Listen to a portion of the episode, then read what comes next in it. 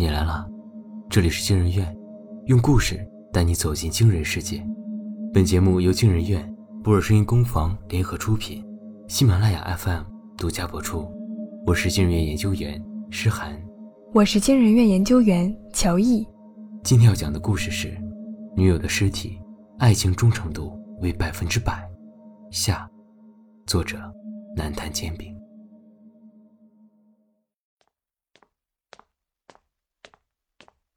程飞满腹疑惑，在周庆生家中踱着步，苦苦思索。眼角余光突然瞥到卧室虚掩的门，门内有一个背对的人影，坐在轮椅上，面向窗台。这是我夫人，子女都在外地工作，家里就我们老两口。周庆生说着，也抬头看了眼，然后比了个虚的手势，歉然道：“他睡着了。”不好意思啊，警察同志，咱们小点声。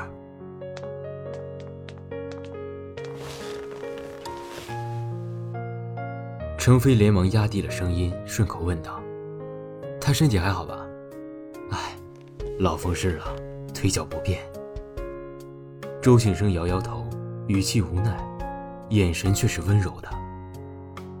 年轻的时候能跑能跳的，可是没钱没时间，从早到晚啊。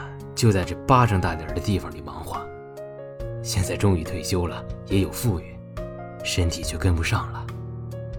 所以呀，我这才去考了驾照，趁着还有一两年能开车的时间，带他出去转转。话音至此，他像是又惦记起了闯红灯的事儿，忐忑的再次之前。程飞不禁失笑：“这不归我管，不过你也别担心。”闯一次红灯不会直接吊销您的驾照，只是以后开车呀还是要小心留神，不要违反交通规则。周庆生如释重负地松了口气，搓着手，叠声保证：“一定一定小心。”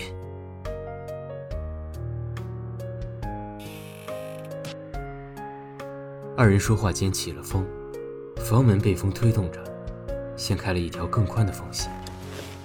周庆生轻手轻脚走进屋，想给小气的妻子盖上一床薄毯。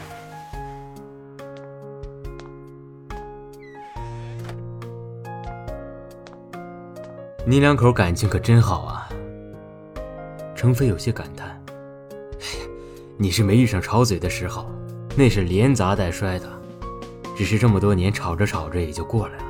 夫妻嘛，不就是这样？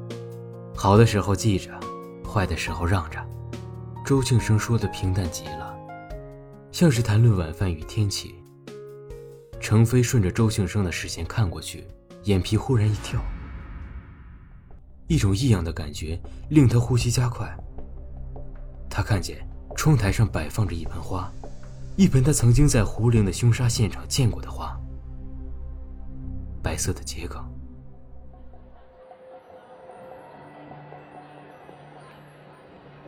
程飞站在花店前，游目四望。据周庆生所说，桔梗花就是在这家店买的。三个月前，他开车带妻子去郊外新开发区的湿地公园参观，回程时因不熟悉路线，所以误打误撞进了这条路，正好看见新鲜的桔梗花，便停车挑了一盆。周庆生鲜少踏足这片区域，因此。当他回忆地址的时候，说的也模糊不清，以至于程飞没有立即反应过来。直到此时，他才赫然发现，这家花店离胡玲所在的小区仅有一街之隔，驻足门口，向西，甚至可以远望到胡玲家的阳台。要点什么？老板殷勤地凑上来。桔梗花现在做活动，只要买花半价送盆儿。这个人见过吗？程飞亮出身份，将周庆生的照片递了过去。时隔数月，程飞没抱太大期望，只是他没想到，老板只看了一眼，便露出了了然之色。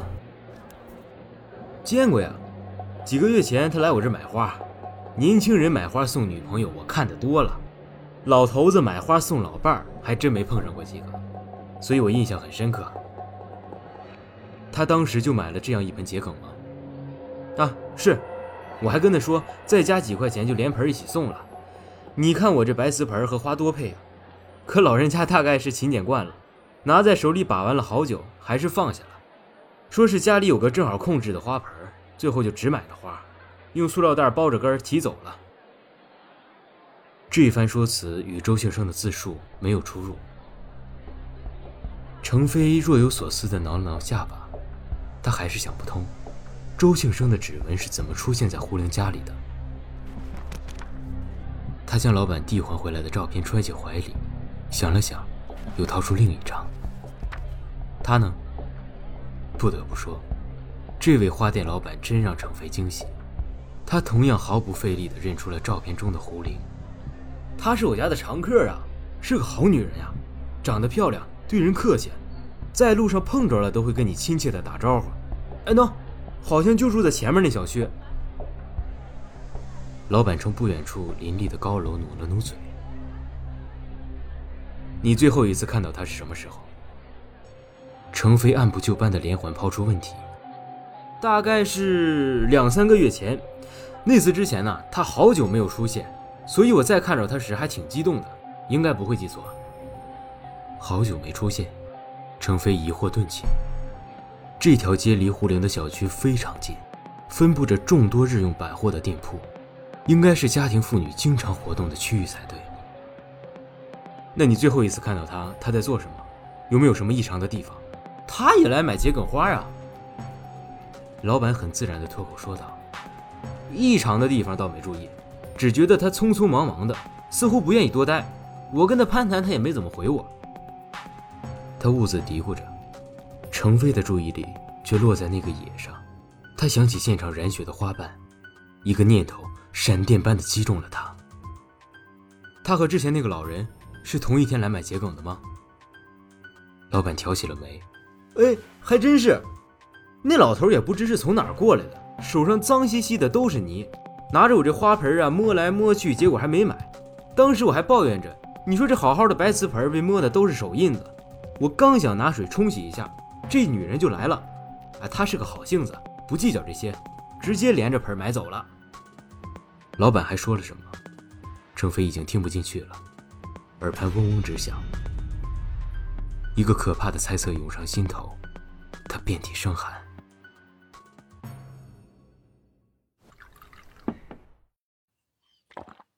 叶明哲吞下最后一口温水，按灭灯，关闭闹钟，平躺下去，缓缓的将呼吸沉到腹部，睡意如约而至。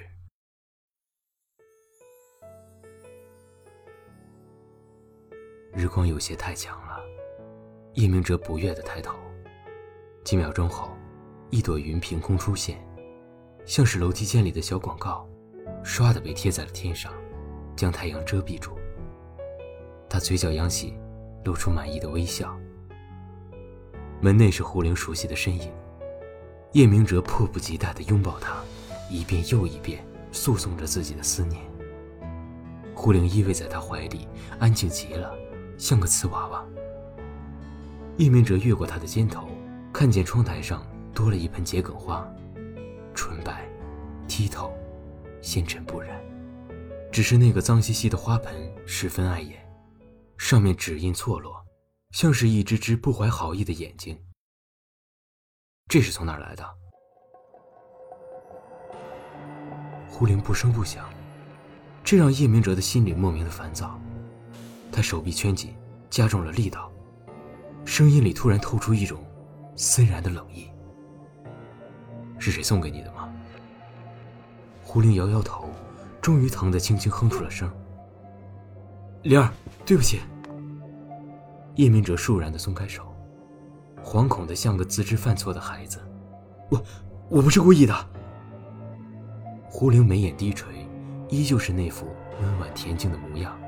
却没有言语，像是在无声的谴责他。叶明哲更慌了，顺着胡玲的肩膀往下，去抓住她的手，像是抓住了两块冰。你不要不理我，你不是一直想出去工作吗？我答应你好不好？我保证不会再打你了。我我就是脾气一上来控制不住自己。你说的对，我有病，我得治。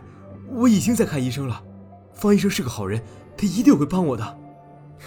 原谅我，像你之前做的那样，原谅我吧。他语无伦次的祈求着。一颗泪洒落，溅出点点嫣红，鲜血从胡灵腹部的伤口涌出，流过双腿，汇聚到脚下的血泊中。他的身体越发单薄孱弱，像是一个褪色的影子，只喝口气，便要化了。他越不说话，叶明哲越急躁，怒气夹杂着妒意，像催化剂，搅在他的心里。他的情绪骤然失控。灵儿，你不愿意原谅我吗？就全部都是我的错吗？你呢？你一点问题也没有吗？你只知道看到我对你发脾气，你看不到我对你的爱吗？鲜血将叶明哲的瞳孔映得一片猩红。我给你最后一次机会，不准哭丧着脸，你给我笑出来，笑！他突然弹起身，拿起窗台上的桔梗，连盆带花狠狠摔在了地上，怒吼声与碎瓷片一同四溅。我那么努力的工作，就是为了给你无忧无虑的生活，可你为什么还不满足呢？你为什么还要像一只蝴蝶一样，到处去展示自己的美丽，去吸引那些男人的眼睛？我从阳台都看见了，你对卖花的老板笑，对小区的门卫笑。甚至对一个不相干的路人都不吝啬自己的笑容，就像一个浪荡的妓女。可为什么偏偏对我，你却那么冷漠，那么无情，连一次原谅都不肯施舍给我？胡灵顿首，不言不语的站着，静静的看着眼前失声痛哭的男人。一把菜刀插在他的腹部，没入骨血。他浑身颤抖，瞳孔焕然失焦，脸上定格着极度的恐惧。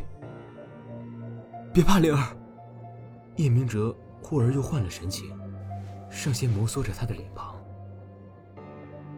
你看着这些花盆碎片上，都是指纹。我只要把其中一个粘到刀柄上，伪装成入室盗窃的现场，警察就不会怀疑我。我不会被抓的，更不会离开你。你别怕。叶明哲摸上刀柄，一咬牙拔了出来。胡灵的身躯缓缓尾顿，他张开双臂，迎接他的坠入。灵儿，我们重新开始，在这里就我们两个，永远在一起，好吗？不知过了多久，夜明者隐约听见喧嚣，真实而吵闹。是属于另一个世界的声音，可那个世界没有依然爱着他的狐狸，所以他拒绝醒来。这一次，他像是达到逃逸速度的天体，挣脱了现实的引力。他一动不动，深深的凝视着怀里的狐狸，眼中满是热切的希冀与向往。他等待着。终于，胡灵颤了颤眼睫。苍白的嘴唇翕动，说出了他设想中的答案。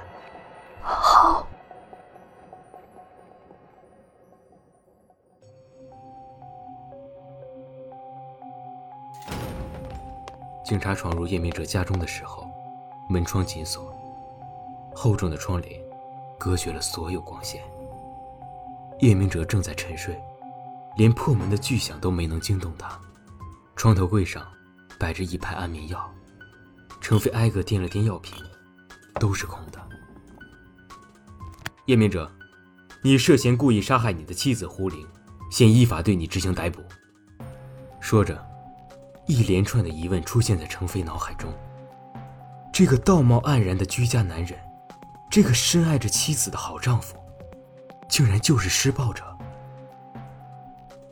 叶明哲和睦躺在床榻上，恍若未闻。而程飞却转头望见床头柜上，还摆放着叶明哲与胡玲的结婚照。或许，胡玲更希望那里的结婚照能变成一封求救信吧。